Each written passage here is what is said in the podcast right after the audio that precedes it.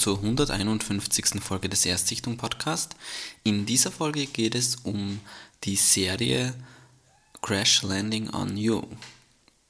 Und ähm, diesmal, da braucht es ein bisschen Vorgeschichte. Und zwar, ähm, weil es ist echt ein interessantes Thema. Es ist so, Crash Landing on You ist ein K-Drama und ich kenne eigentlich überhaupt keine K-Dramas. Also K-Drama zur Erklärung, das sind einfach koreanische Serien, aber mh, mm, ich kann das nicht mal erklären. Okay, also ähm, Kingdom habe ich schon davor gesehen. Das ist auch ein, ein K-Drama, obwohl das für mich eher einfach eine koreanische Serie ist. Das hat nicht so viele Drama-Elemente wie Crash Landing on You drinnen. Äh, und zwar ist es so, dass ähm, Crash, Landing, Crash Landing on You habe ich ähm, geschaut wegen meiner Freundin, weil mir die das so ein bisschen ans Herz gelegt hat, beziehungsweise ähm, sie schaut halt immer K-Dramas und dann habe ich gesagt, ja, hey, äh, irgendwie ähm, würde mich das auch interessieren. Also Itaewon Class haben wir so ein bisschen parallel, also da habe ich mal so ein paar Folgen gesehen, so ein, zwei Folgen von Itaewon Class und ich dachte mir, hey, ähm, mich interessiert einfach, was, was ist das genau, dieses K-Drama, ähm, worum geht's da? Ähm, und dann habe ich sie mal gefragt, ja, hey, ähm, was sollte ich mir denn da ansch anschauen, deiner Meinung nach? Und dann hat sie mir halt empfohlen, ja, äh, Crash Landing on You, das soll ich mir mal geben. und äh, ja, das gibt's auf Netflix und es gibt auf Netflix sehr viele K-Dramas. Ähm, muss ich gleich dazu sagen. Also Crash Landing on You ist auf jeden Fall ähm, da vorhanden. Kingdom ist sogar ein Exclusive, soweit ich das weiß. Und ähm, ja, für mich war K-Drama so ein bisschen abstrakt, auch der Begriff an sich, weil koreanisches Drama ja okay, aber ähm, es gibt halt K-Drama, wie ich mir das vorgestellt habe, war, dass es immer so soapig ist quasi. Also, dass es immer ähm, wie halt bei uns Soap Operas sind, sowieso GZSZ oder so in die Richtung. Und das, das ist einfach ein K-Drama, weil eben mit dem Drama drinnen und so. Und man kennt ja auch so dieses, also so Telenovela, so in diese Richtung habe ich mir das vorgestellt. Und dann haben wir so gesprochen und dann ähm, habe ich halt schon herausgefunden, ja, ähm, es gibt aber im Grunde jede Art von Story als K-Drama. Also es gibt sehr viele so Crime-K-Dramas, die halt wirklich ähm, wo es halt schon um Ermittlungen geht und wo es auch teilweise so Monster of the Week mäßig ist, mehr oder weniger. Und ähm, es, es gibt so eine Action-Serie, also ich weiß nicht mehr, wie, wie die hieß, aber das, die habe ich auch gesehen, also zumindest, also die Vorschau gesehen davon. Ähm, da ging es auch um so eine Art Geheimagenten oder so, der halt so flüchten muss oder so in diese Richtung. Und K-Drama ist also kein Genre in dem Sinn, habe ich mir dann gedacht, ja, okay, das ist dann halt einfach eine koreanische Serie. Aber wieso heißt es dann nicht einfach, es ist eine Thriller-Serie und die ist aus Korea, sondern warum gibt es den Begriff K-Drama? Und ähm, da steckt halt noch mehr dahinter, weil einerseits ist es so, dass K-Dramas, die wirklich die allermeisten K-Dramas, haben halt eine Staffel und dann ist es aus, ja. Also wirklich, ich, die allermeisten K-Dramas sind ähm, wirklich Miniserien.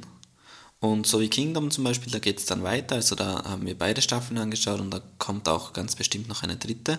Aber äh, Crash Landing on You ist halt komplett auserzählt und ich glaube, die meisten sind eben so komplett auserzählt. Und äh, vom Style her, und das kann ich jetzt im Nachhinein sagen, also klar, ich kann jetzt nicht über alle urteilen, ich habe halt zwei K-Dramas gesehen und ähm, ist schon ein bisschen gewagter, jetzt einfach so äh, auf alle rückzuschließen, aber es ist auf jeden Fall schon ein bisschen kitschig.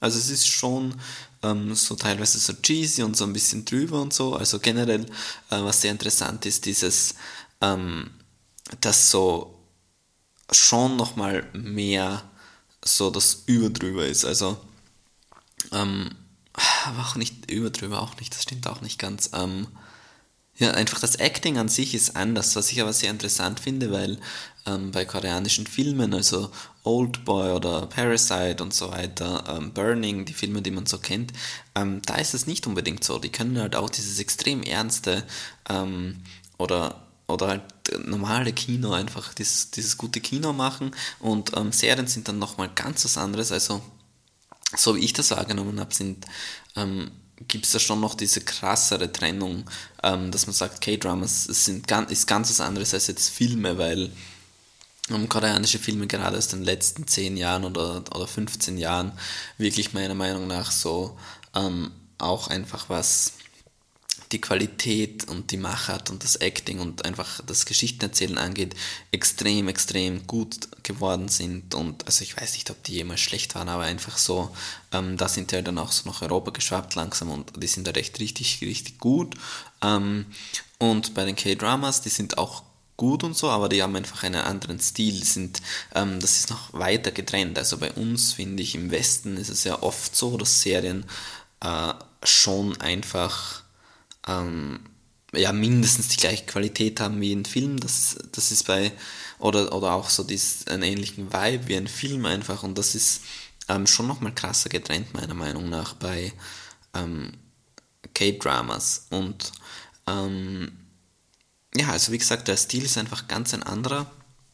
Aber jetzt auch nicht, äh, es ist jetzt kein wahnsinniges Overacting oder so ganz dumm oder, oder also ich finde, man kann das schon schauen, aber man muss sich gerade am Anfang darauf einlassen und das ist, mir noch aufgefallen ist, generell bei K-Dramas soweit, ähm, es ist schon ein bisschen biederer, also auch wenn das jetzt die Liebe des Lebens ist, ähm, es, es gibt eigentlich keine Sexszenen oder so und also klar, das hört sich jetzt wieder so dumm an ein bisschen, aber das ist halt was, was mir echt aufgefallen ist, dass es im Verhältnis schon bieder ist, dass nie eigentlich gezeigt wird, äh, dass, dass da überhaupt ein Sexleben überhaupt besteht. Aber naja, ähm, das war jetzt so meine K-Drama-Analyse generell. Worum es nämlich eigentlich geht, ist eben äh, Crash Landing on You oder Sarengye Pulsashak. Keine Ahnung, wie man das koreanisch ausspricht. Ähm, und es sind 19 Folgen. Achso, genau. Also es ist zwar immer nur eine Staffel, aber es sind meistens so mindestens 15 Folgen, so zwischen 15 und 20 Folgen, die ein K-Drama lang ist. Ähm, und die sind dann auch meistens so eine Stunde 10 oder so in etwa, also wirklich auch längere Folgen als diese 40, 50 Minuten, die es hier im Westen gibt, sondern es sind lange Folgen, viele Folgen, aber dafür nach einer Staffel abgeschlossen, in den meisten Fällen. Und es es geht eben um eine Millionärin zumindest oder Milliardärin, eine CEO von einer ähm, Beauty- und ähm, Schönheitsprodukte-Firma oder Schönheitsproduktehersteller, die auch Tochter einer reichen Familie ist und die einen Paraglide-Unfall hat und von Süd nach Nordkorea ähm, getrieben wird vom Wind quasi. Und ähm, die dann in Nordkorea einem, einen Soldaten kennenlernt, einen Grenzschutzsoldaten aus Nordkorea. Und die beiden sind dann halt ähm, verliebt ineinander, aber es gibt halt wirklich sehr viele Irrungen und Wirrungen. Also es gibt auch einen wirklichen Bösewicht. Es ist am Anfang so, dass sie wirklich untertauchen muss, weil sie spricht halt anders, sie sieht anders aus. Ähm, es wird sehr schön aufgezeigt, die Unterschiede zwischen Nord- und Südkorea und was und ja, es ist halt einfach so eine Love Story, also auch das typische Fish out of water, dass sie sich dann zurechtfinden muss dort, wo alles anders ist, wo es weniger Elektri Elektri Elektrizität gibt, wo es ähm, einfach das Leben wirklich zurückgeworfen wird in der Zeit. Also es gibt einfach viel weniger ähm, Fortschritt und es ist auch einfach so, dass ähm, ja, einfach das Leben ist ein anderes, dann halt auch ein kleines Dorf und sie ist dann nicht gleich in Pyongyang oder so, sondern halt in, in diesem kleinen Dorf und äh, ja, dann so eine typische Love Story. Aber ähm, wie hat es mir so gefallen oder beziehungsweise was hat mir gefallen?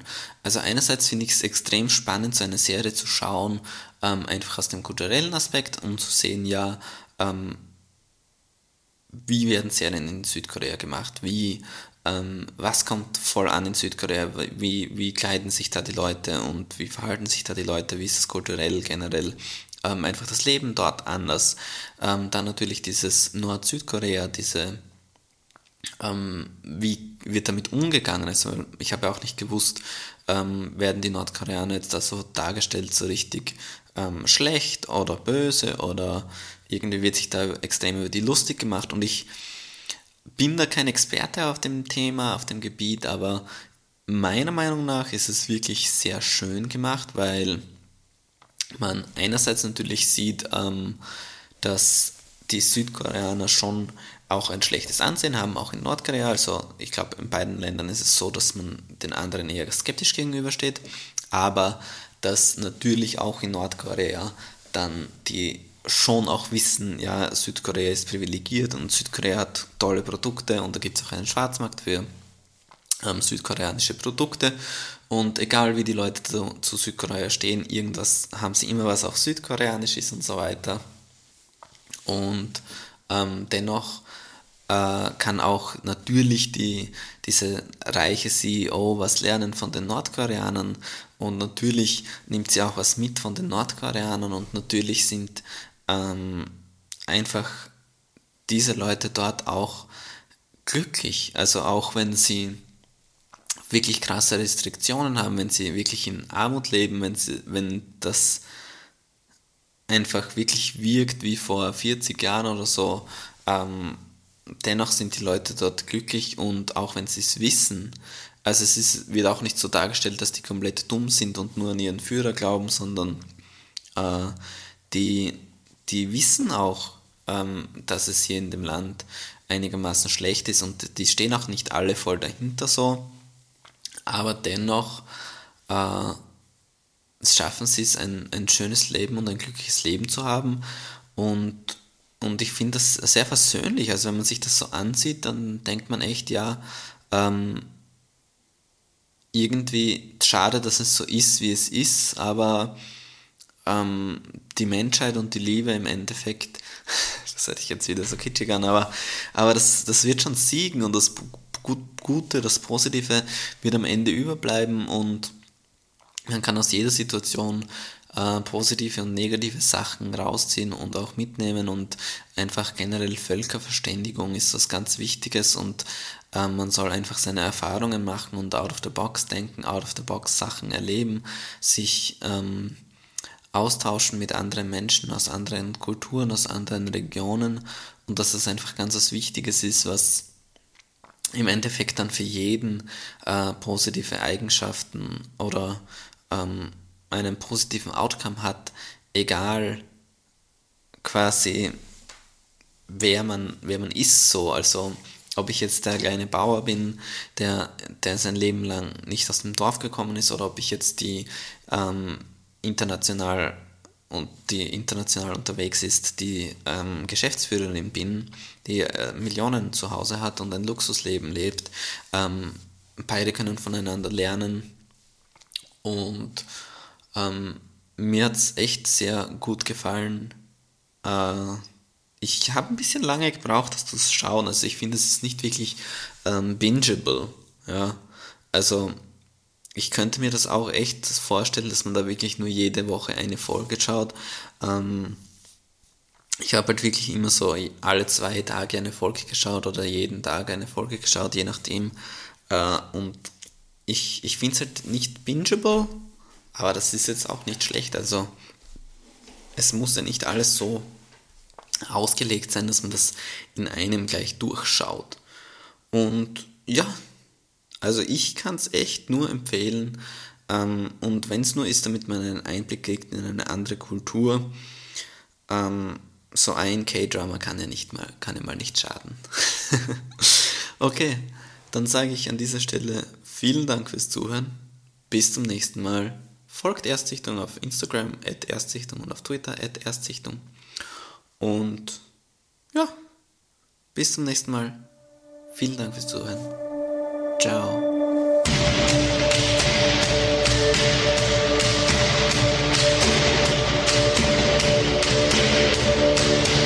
Io che ti amo in de te, Dio lo sa che io mi.